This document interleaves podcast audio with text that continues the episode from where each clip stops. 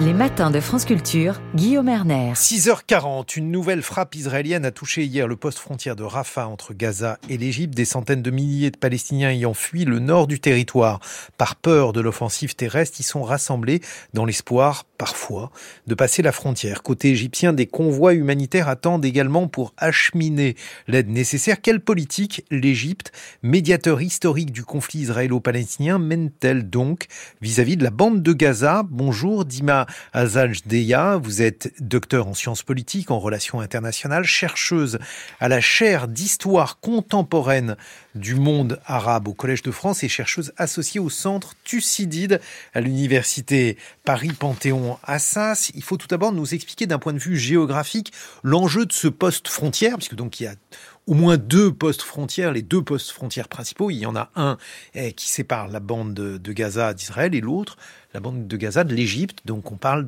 du, du poste frontière de Rafah. Euh, bonjour. Oui, effectivement, on parle euh, d'un poste frontière euh, important. C'est, il s'agit là du seul point de passage qui n'est pas contrôlé par les Israéliens. c'est un point de, passage qui est contrôlé à la fois par les Égyptiens de leur côté et par le Hamas du côté palestinien. À part ce, point de passage, il y a le point de passage de Erez qui se trouve dans le nord de, de, la bande de Gaza. Ce point de passage donc celui de, de, Rafah se trouve dans le sud. Il y a effectivement euh, un troisième euh, point de passage. On parle de euh, Karma Salem. Euh, Erez et Karma Salem sont fermés. Euh, depuis au moins le 7 octobre. Rafah est fermé à partir, enfin a été fermé par les, les, causé par les bombardements euh, israéliens à partir de lundi dernier, enfin lundi le donc le 9 euh, octobre. Euh, donc il s'agit là euh, d'un point stratégique, disons, pour les Égyptiens et pour les habitants, les citoyens de, de la bande de Gaza. Qu'est-ce qui, au jadis, passait à ce poste frontière? À quoi servait-il par rapport au poste d'Erez, donc qui, lui, on l'a bien compris, permet aux habitants de la bande de Gaza d'aller en Israël? En fait, euh, ce point de, euh, de passage est la seule sortie des, euh, euh, des Palestiniens de la bande de Gaza. C'est-à-dire que si le point de Erez permet d'aller vers Israël, le point de passage de Rafah permet d'aller vers l'Égypte et c'est la seule sortie de ces Palestiniens de la bande de Gaza vers le monde. Et depuis notamment le blocus qui est imposé sur la bande de Gaza depuis 2007, c'est effectivement, disons vraiment la seule sortie. bon, il faut aussi noter que s'agit là d'un point de passage qui n'est pas facile. Hein. Euh, c'est pas, c'est pas ouvert, c'est pas ouvert euh, euh, de façon permanente. Euh, tout le contraire. Hein. Depuis le, coup de force, disons, de, du Hamas en 2007 et la prise de la, de la bande de Gaza, le Hamas n'a pas de très bonnes relations. Historiquement, n'a pas de très bonnes relations avec avec l'Égypte, ce qui complique la vie quotidienne des, des Palestiniens. C'est un levier pour l'Égypte aussi dans ses négociations, dans sa, sa, sa fameuse médiation entre les Palestiniens, les Israéliens, et puis aussi sur les différents dossiers inter-palestiniens. Euh, c'est utilisé comme un levier aussi euh, avec le, Hamas et bah, par la force des choses avec les citoyens euh, de, de, la bande de Gaza. Alors aujourd'hui, lorsque l'on songe aux civils gazaouis, eh, on imagine qu'une solution pratiquement la seule solution humanitaire euh, possible, c'est l'ouverture de ce poste frontière avec peut-être un corridor humanitaire, avec euh, éventuellement une possibilité de laisser sortir euh, des civils pour constituer donc un refuge sur le territoire égyptien. Qu'en pensez-vous? Est-ce envisageable selon vous? À quelles conditions, Dima Al-Sajdea Écoutez, je pense que Face à la situation actuelle, on, parle euh, de près de euh, 3000 Palestiniens tués par les euh, bombardements israéliens. On parle de plus de 10 000 blessés euh, palestiniens. on parle également de à peu près 45 familles qui ont été rayées des registres civils, plus de 1,2 déplacés à l'intérieur de la bande de Gaza. Il s'agit là d'une crise humanitaire inédite selon l'OMS et ça c'est clair, on peut le voir. on peut le voir à partir des images qui, qui, nous arrivent de la bande de Gaza et du nombre de, de, de, de civils qui, qui, qui, sont tués. Là, on parle d'un déplacement d'à peu près euh, 600 000 euh, déplacés vers le sud. Mhm. Euh, il faut comprendre aussi que euh, cette, cette, cette, image des Palestiniens qui qui s'enfuient vers le sud ravive un peu le spectre d'une nouvelle Nakba auprès des, des Palestiniens. La Nakba, c'est, euh, on parle là de à peu près 750 000 euh, Palestiniens qui ont été exilés. Euh, enfin, c'est un, un, exil forcé. On parle d'un exil forcé en, en 48. c'est au moment de, de l'établissement de, de, de l'État d'Israël.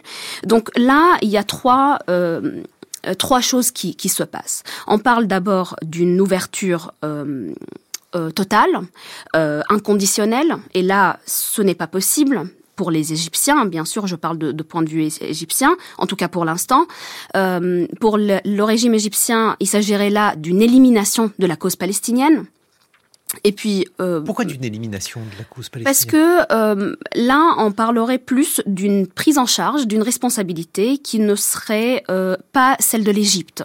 Euh, c'est Israël la force d'occupation dans les territoires euh, palestiniens, et donc euh, c'est la responsabilité d'Israël de prendre euh, bah, en charge les civils et euh, de euh, prendre en charge ou la responsabilité des coûts de, de cette occupation. Donc ce n'est pas à, à l'Égypte de, de, de, prendre en charge ces coûts-là. Bon, L'Égypte a aussi des... Pardonnez-moi, je, je, vous coupe.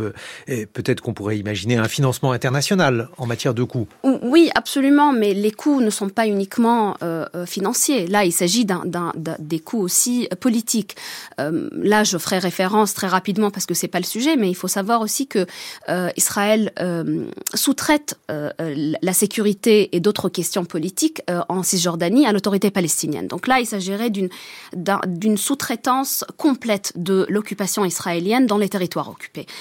On parle aussi de d'une question de sécurité nationale pour pour pour l'Égypte. Il faut faut pas oublier ce, ce paramètre-là.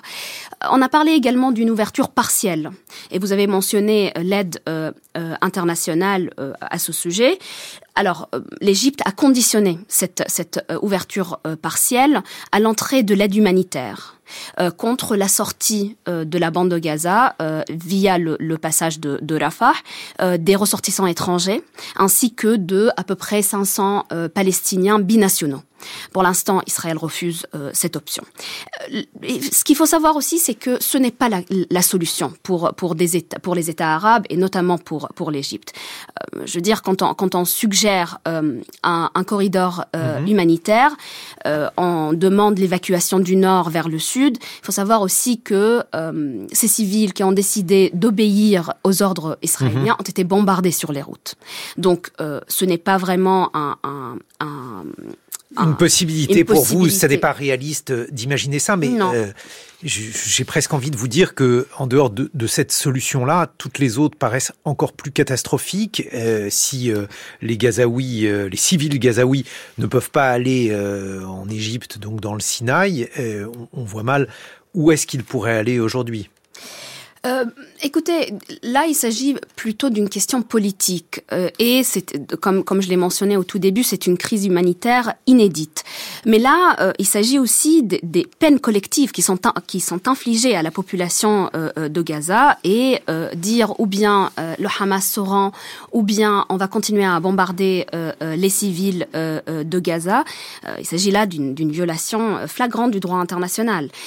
aussi, il faut savoir que cette sortie de, de, de, la bande de Gaza, euh, c'est-à-dire de passer euh, du, euh, euh du passage de Rafah vers le Sinaï, euh, implique aussi un non-retour. Et c'est ça ce qui, ce que, ce, ce en tout cas, c'est ce, ce qui est redouté. Exactement, c'est ce qui est redouté. Et l'histoire parlera à la place de ces, ces prévisions, si vous voulez. Quand on regarde la Syrie, le Liban, la Jordanie, tous ces Palestiniens-là ne sont jamais retournés en Palestine. Du côté du chef de l'État égyptien, il y a aussi, euh, Dima al une euh, vraie méfiance vis-à-vis euh, des Palestiniens, vis-à-vis également du Hamas, en particulier des frères musulmans, puisque le Hamas fait partie des frères musulmans.